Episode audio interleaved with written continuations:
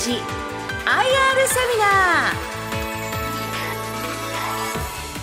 ー。この時間は1月19日に東京三田で開催したラジオ日経相場の福の神。注目企業 IR セミナーからチェンジ IR セミナーの模様をダイジェストでお送りします。この番組は証券コード3962東証一部上場チェンジの IR 活動の一環としてお送りします。ご紹介しましょう。証券コード3962東証一部上場。チェンジ。代表取締役兼執行役員社長の福留博さんです。盛大な拍手でお迎えください。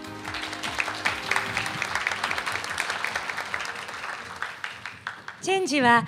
Change People。Change Business、Change Japan をコーポレートミッションに企業や政府、観光庁の生産性向上のためのテクノロジー活用及び人材育成を事業としまして特に AI、IoT、ビッグデータ、音声技術、モバイルなどのニュー IT の活用や第4次産業革命を担う人材の育成に力点を置いてサービス展開をしています。それでは福留社長よろしくお願いいたします。ます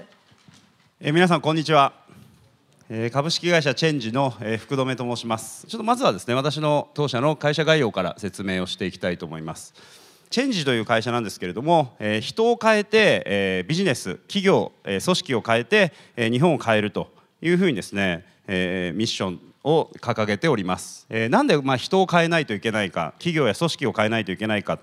というところなんですけれども、えー、我々の問題意識がですねこちらの人口でして、えー、日本の人口これが非常に心配な状態だということでですねこのグラフのですね一番左側これ1950年なんですけれども、えー、戦後ですねやはり日本の経済が非常に好調に推移してですね成長してきたっていうのは、えー、ほとんどがですね人口の要因です特にこの50年代からですねこの1億2000万人ということで、えー、先進国でもですね2番目に人口規模が大きいというようなですね人口の増加によって経済成長がなされてきたと。大きくはですね経済成長の要因には人口が増加するっていうこととあとはですねいわゆる技術革新などのテクノロジーを使ってその生産性が上がっていくというような2つの要素がありますけれども、えー、まあ日本がですね特にその経済成長を成し遂げてきたその要因というのはこちらのですね人口の増加です。ということはですねこれから先もう人口がですね減少していくのが、えー、もう見えています。この未来予測の中で、え、特にその株の、え、相場の予想なんかはですねあの思いっきり外れるんですけれども人口の予測だけはですねこれ10年20年30年絶対外れません。ここはですね硬い未来です。という時に、えー、我々がですね考えているのが、え、この人口減少の日本をですねいかに持続可能な社会にしていくかということでですねとなると当然こう人が少ない中でいかにですね今の社会を持続可能なものにしていくかというふうに考えた時にやはり生産性を革新していかないといけないということでですね、えー、人の教育によって、えーまあ、人を変えてですねテクノロジーの活用で、えー、ビジネスを変えて日本を変えるというようなことで我々問題意識を持っております。で、えー、会社のプロフィールですとかあとですね、まあ、役員の紹介というところですけれどもこの神保という会長はですねえー、私のですね、えー、アクセンチュアという会社で働いてた時の、えー、一番最初の上司です。ですので、まあ、最初の上司からですね、まあ、ずっとかれこれ私も社会人20年ちょっとやってますけれども、えーまあ、ずっとですね一緒に働いていると。で伊藤というこの副社長は、えー、私のですねアクセンチュア時代の同期同月入社でですね、まあ、一緒に、えー、仕事をずっとしていると。で山田という CFO これはですね、えー、神保の、えー、新潟高校という高校のですね同期ですね、えー、同級生で、まあ、言ってみたらですねこの、まあ、非常に結束の強い経営陣で固めております。まあ、言ってみたら仲良しクラブみたいなもんじゃないかというふうにご懸念される方もいらっしゃるかもしれませんけれども、え、当社のですね監査役ですとか、え、社外取締役に関してはですね、え、非常にまあ独立性を保っていてかなりガバナンスが効いてですね、え、我々の取締役会ではですね思いっきりいろんな議案に対してですね意見が飛び交うというような格好で牽制の効いた経営をしております。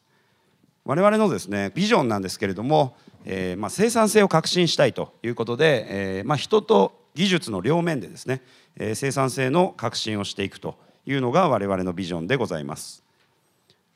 事業領域なんですけれども今ですねまさにその社会が、えー、生産性の革新にですね、えー、真正面から取り組もうとしております。例えばですね働き方を変えていこうということでですね働き方改革といったようなものであったりですとかあるいはですねキャッシュレス化どんどん現金をですね、えー、減らしていきましょうと現金を減らしていってよりですねこう電子的に決済がなされるようにしていきましょうとあるいはですねデジタルガバメント、えー、いろんな行政手続きを電子化していきましょうといったようなですね、まあ、いろんなその日本の生産性の革新というですね、えー、テーマにですね、えー、我々まあ正面から、えー、取り組んでいるというような、えー、会社でございます。で特にその事業領域として、えー、この DX って書いてあるんですけれどもこれデジタルトランスフォーメーションというようなですねキーワードでしてこれデジタル、えー、いわゆるですねこう IT の技術を使っていかにそのビジネスを革新していくかビジネスを変えていくかというところがですね、えー、これから非常に大きく成長してまいります。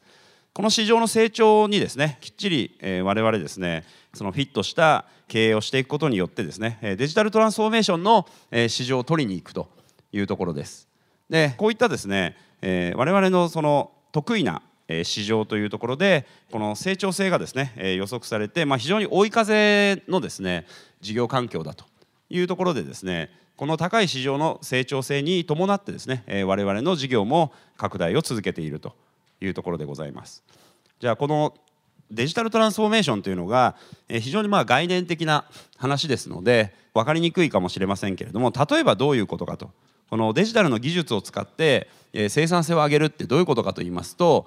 例えばですねこの音声インターフェースの企業利用ということでですねこれ何かと言いますと受付の代わりです。これ阪急阪神の梅田のですね百貨店で特にですねその外国人観光客が非常に増えてましてこの外国人観光客にですね問い合わせをですねいろいろ受けるわけですけれども、まあ、この問い合わせに対応する人手が足りないということでこういったそのスピーカーとですねこのタブレットをつけまして話しかけると例えばですね「ルイ・ヴィトンはどこですか?」って話しかけるとディスプレイにルイ・ヴィトンまでの行き方が全部表示されるというような格好でこのスピーカーに話しかけてこのタブレットで答えを出すといったようなですね問い合わせ窓口のデジタル化というようなことをやっております。これ何がいいかと言いますとどんどんですね音声でどんな質問が来たかっていうのがたまるんですね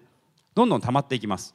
どこの店舗に対する問い合わせが多いかですとかどういうですね、えことを受付でですね、え言われているのかということのですねデータが溜まっていきますので今まで人間がやっているとその人間がですねどんどんこう能力が上がっていって大体こんな問い合わせ受けるんだよなとかこういうふうに案内するとお客様喜んでくれるよなっていうふうに、まあ、人間がどんどんこう学習して習熟してですね、え能力を上げていってたわけですけれどもよくあの AI 人工知能の話をですね最近聞くと思いますけれどもまさにこの中にはですね AI が搭載されてまして、えどんどんその来店した人がどこで迷うかどういうふうに案内すると喜んでくださるかということをですね全部学習させて自動応答させるといったようなですね、まあ、いわゆる人口が減ってきた時に働き手がいなくなると。働き手がいなくなった時にどうやって今まで人がやってきた業務仕事を機械に置き換えるかといったようなことをですね、えー、我々は、えー、やらせていただいております。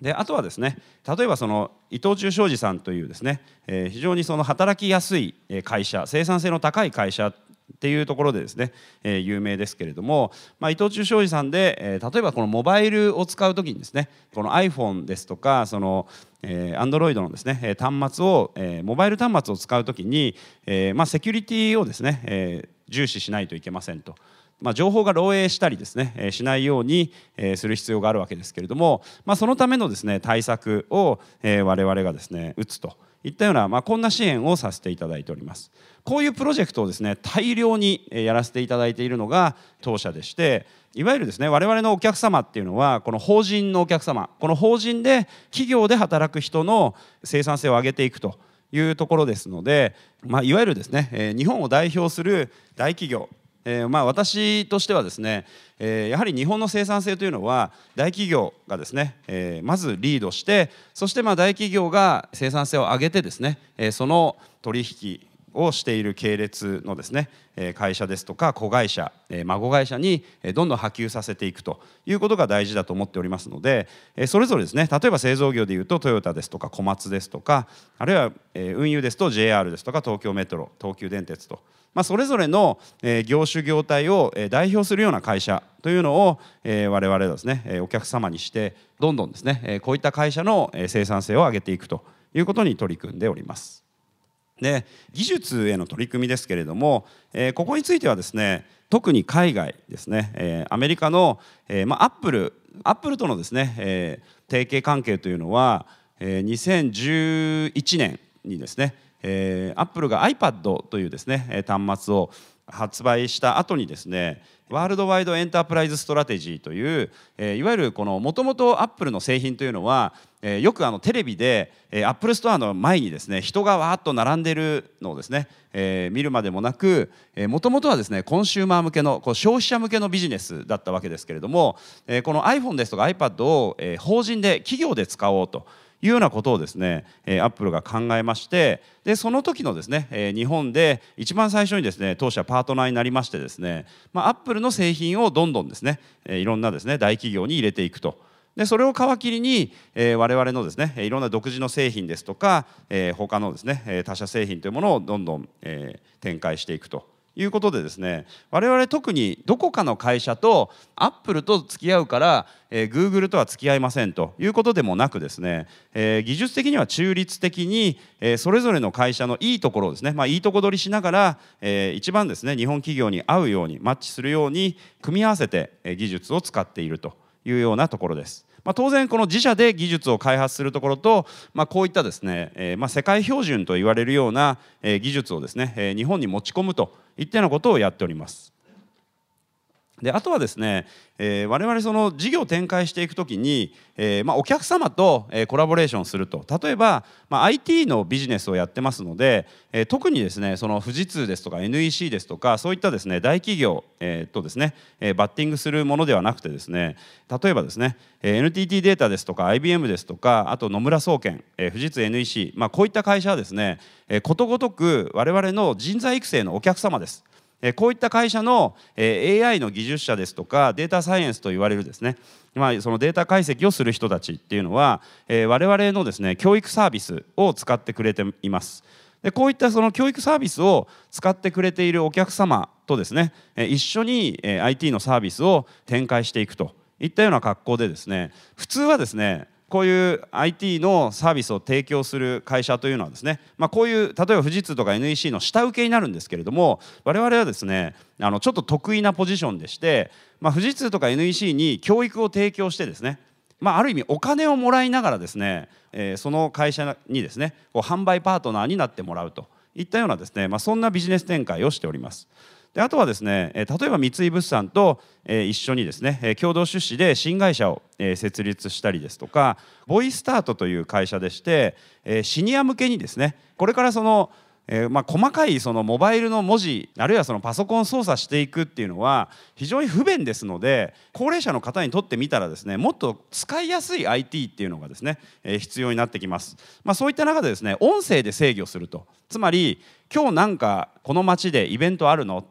っていうとですね例えば今鎌倉でですね実験してるんですけれども鎌倉市でですね今日はこんなお祭りがありますよとかですねこんなイベントがありますよっていうのを、まあ、スピーカーがですね答えてくれると。いったようなですね、まあ、この、えー、音声を一つの、えー、そのツールインターフェースにしてこう細かい画面細かい文字をこう操作したりですね、えー、見たりしなくても音でですね、え、やり取りするっていうような、まあ、そんなですねスピーカーを、え、一緒にですねこう三井物産とグーグルとですね開発をしております。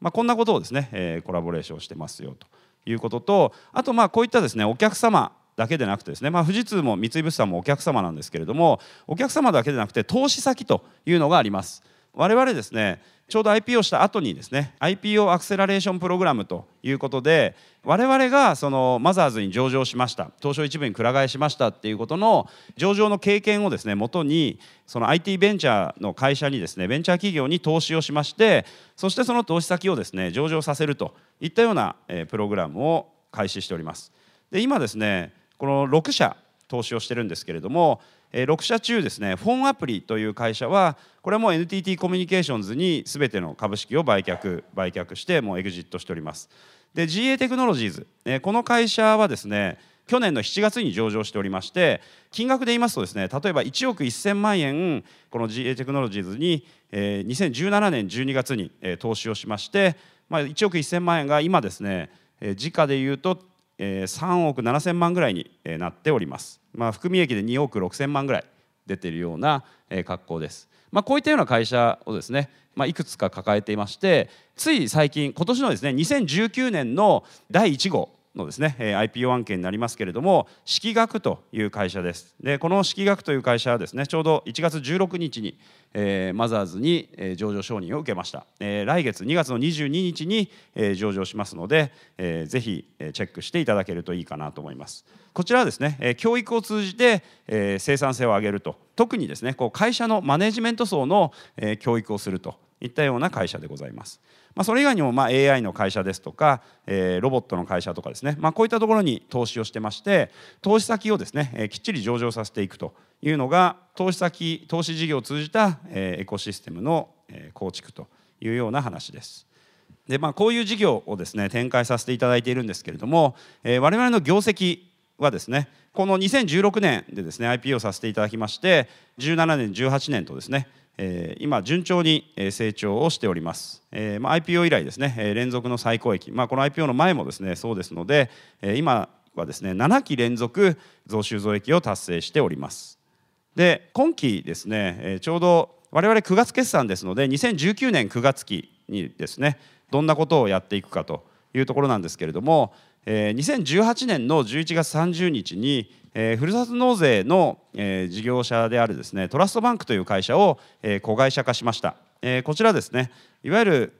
このふるさと納税のですね制度がですね第一次安倍内閣でできましてあまりですね流行ってなかったんですけれどもいろんな地場のですね、え、産品、え、地方のですね、え、いろんなその地元の特産品を、え、お礼の品にですねこのすることによってこういったふるさと納税のポータルサイトを開設することでですねそのふるさと納税を、えー、流行らせるというようなことに貢献している会社でございます。で、えー、これまあふるさと納税の業界でいうとですね、えー、ナンバーワンの会社で、えーまあ、地域をですね元気にする地方を元気にするような IT の活用をやっている会社です。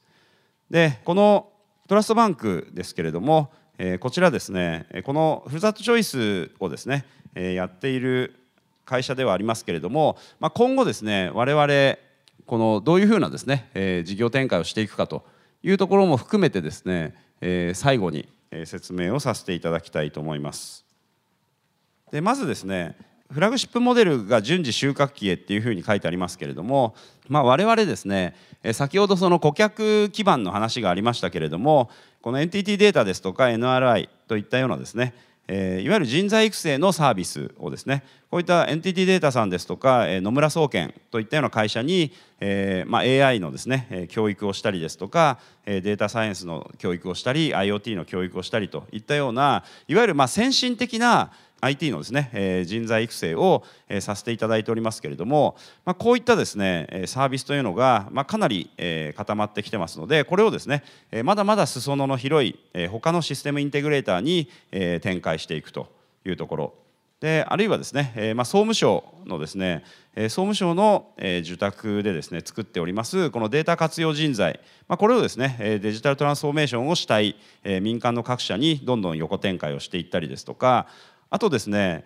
東急電鉄のですねホームドアにですね QR コードがありましてその QR コードをですね駅員さんがこう読み取ったりすることができるようなモバイルのですねアプリケーションシステムを作ってるんですけれどもこれ何をするためかって言いますと車椅子のお客様が電車に乗る時にその駅員さんがですねこう無線とか電話でお客様が降りる駅にですねこう連絡をしてその降りる駅の人がですね電話取れないとそれまでですね車椅子のお客様こういった寒い中で待たされたりですとかあとですね連絡のミスによってその降りる駅でですね適切なドアのところに、えお迎えに上がれなかったりっていうような格好で、まあ、非常にですねその車椅子のお客様は電車を使いにくかったと。いうところがありまして、まあ、その課題を解決するためにですねその我々バリアフリーアプリというものを作りまして東急電鉄で展開しておりましてですねこれは何かって言いますと駅員さんが車椅子のお客様がこの電車の何両目のどこどこのドアに乗りましたよ。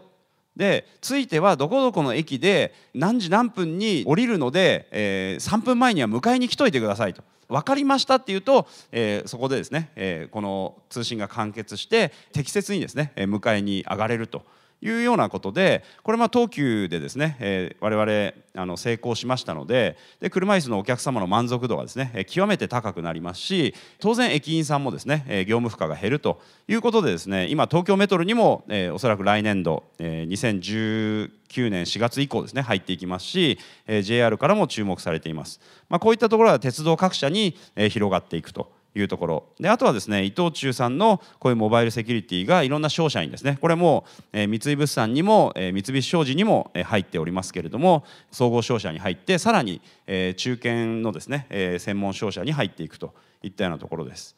であとはですねこのモバイルセキュリティに関しては金融庁のセキュリティをですね我々担当しているところがありますのでここでですねある意味このスタンダードを作りますと金融機関にですね展開しやすいと監督官庁のセキュリティを担当することによって、まあ、銀行ですとか証券ですとか保険といったようなですね金融各社に横展開しやすいといったようなものです。であとはですね食品、えこれはですね日水産日本水産さんですけれどもちくわですとかそういうその食品を作る時にその今まではですね目で検査をして人がですねこれ袋が破れてるとかこれ食品が欠けてるとかっていう検査工程というのがあったんですけれどもこの検査工程を全てですね画像検査の AI で自動化していくといったようなですねこんな仕組みを作ってますのでこういったものが、え例えば食品の各社の、え検査工程で使われていくと。いったようなところがあったりですとかあと損保のですね、えー、これ東京海上さんでやってる窓口の AI とかチャットボットっていうところが、まあ、損保会社に横展開できたりといったような、えー、いよいよこれからですね、えー、中継でいうとですね3年から次の、えー、さらに3年の6年ぐらいかけてですね、えー、我々の今までですねこのまいてきた種がですね、えー、いよいよ実を結んで、えー、花開くといったようなステージに来ているかなというところです。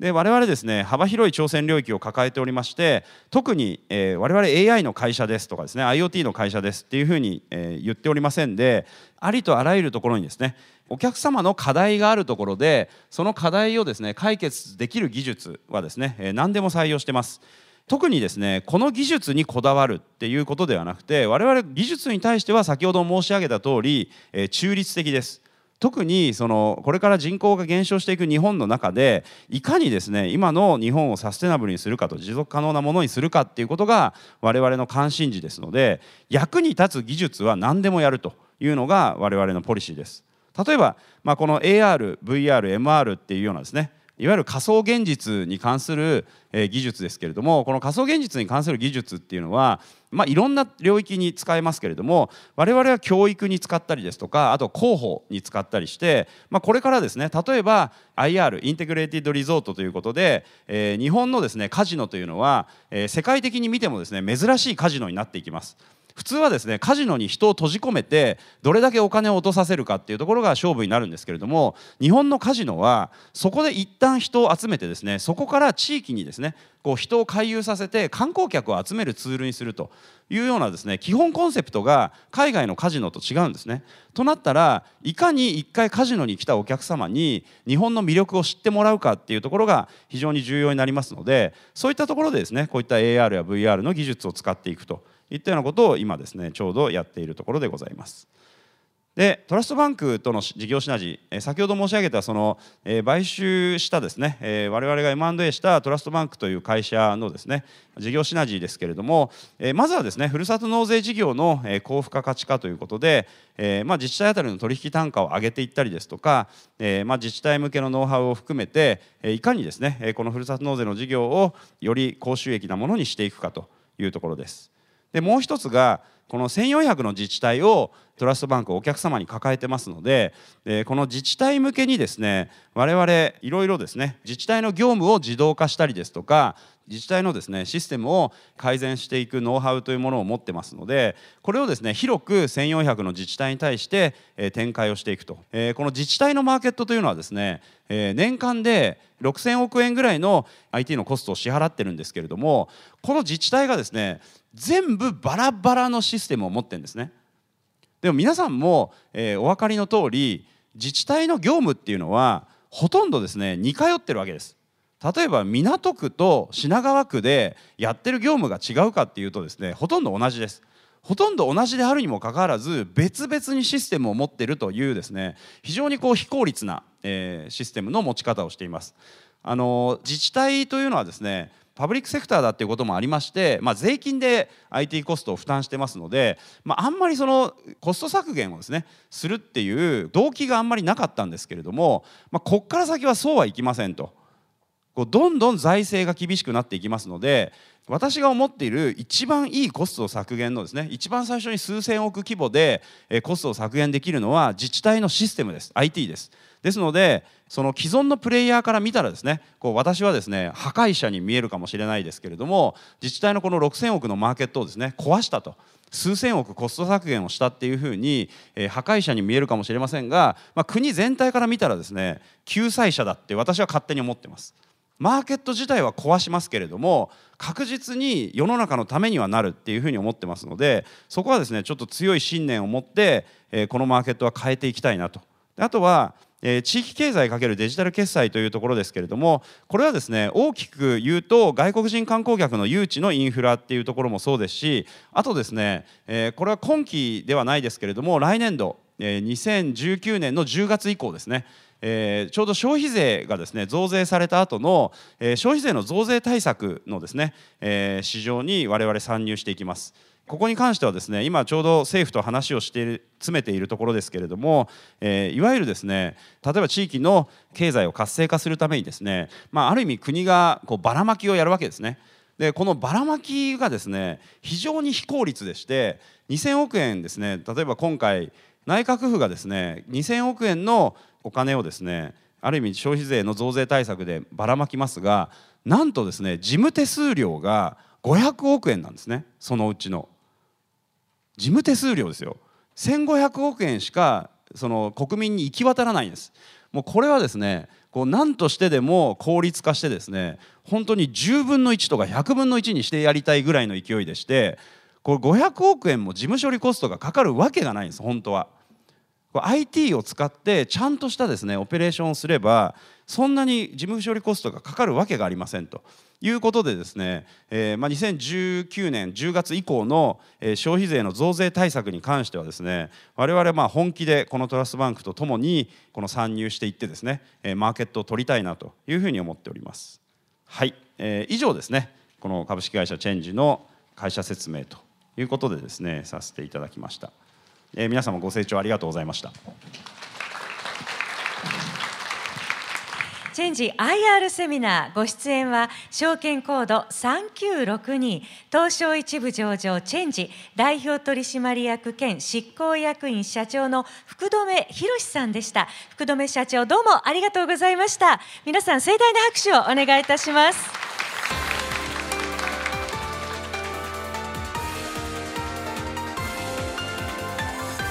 チェンジ IR セミナー。この番組は証券コード3962東証一部上場チェンジの IR 活動の一環としてお送りしました。